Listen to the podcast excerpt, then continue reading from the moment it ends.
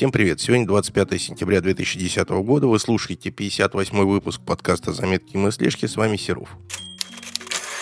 Не удержался я от соблазна, и в первый же день, как только можно было приобрести официальный iPhone 4, я его приобрел. Как и все в России, официальный старт продаж гаджета прошел не совсем обычно. Один из сотовых ритейлеров пообещал очень большую скидку – 50%. Но было много нюансов. Во-первых, такая большая скидка представлялась первым 50 покупателям. Во-вторых, эти счастливчики должны были сдать свои старые айфоны. Ну и в-третьих, сданные этими счастливчиками телефоны должны быть в приличном состоянии, в полной комплектации и обязательно приобретены в России. Многие, кто приехал к магазину, этих нюансов не знали и были, по всей видимости, потом огорчены. Я же поехал к магазину исключительно ради любопытства, посмотреть, сколько там народу, ну и, честно говоря, думалось, а вдруг повезет. Добравшись до Тверской, где находился этот магазин, я понял, что у меня шансов нет вообще. Да и стоять около трех часов в очереди после работы как-то совершенно не хотелось. Посмотрел я со стороны на эту очередь, на людей, которые держат в руках по нескольку аппаратов. Видимо, хотели оптом купить по бросовой цене. Я отправился к припаркованной машине. По пути к машине мне встретилась парочка. Мама с дочкой. И совершенно случайно услышал вопрос, заданный мамой. «А что такое айфоны?» Напомнила мне вся эта ситуация времена дефицита, когда, подходя к очереди, спрашивали «А что дают?».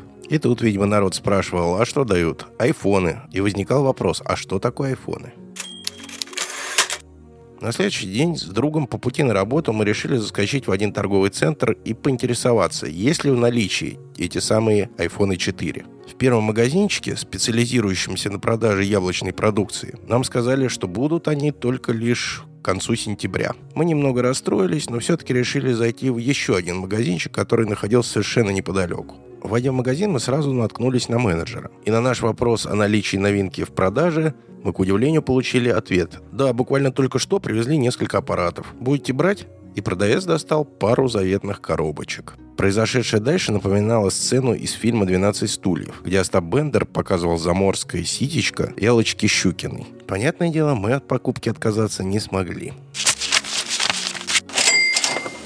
Перед выходом из магазина в роли счастливых покупателей мы задали вопрос продавцу. А как поступать с симкой? Ведь в телефоне стоят микросимки. Надо обрезать ваши существующие карточки. А за 200 рублей продавец вон того магазина сделает это вам буквально за 10 минут в вашем присутствии. И указал на тот самый магазин, в котором телефоны должны появиться только в конце сентября. Отстояв небольшую очередь к специалисту по обрезке симок, мы опаздывающие, но счастливые выдвинулись на работу. Вот так я стал обладателем нового телефона. Кратенько поделюсь своими впечатлениями о приобретении. Первым, что бросается в глаза, это корпус. Он имеет теперь вид какого-то, прямо можно сказать, бизнес-телефона. Строгие формы, никаких округлостей, только металл и стекло. Лежит в руке удобно.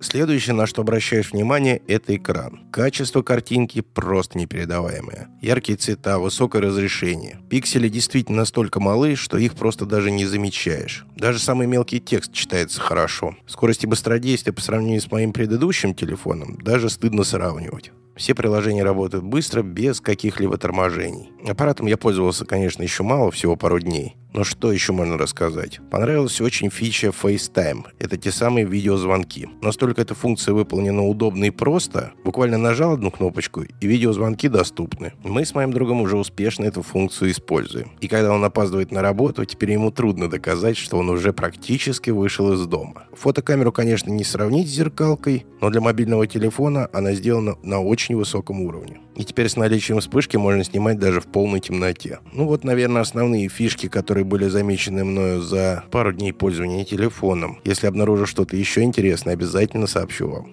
Ну а если уж подвести кратенький итог, то могу сказать точно, что телефон стоит потраченных на него денег.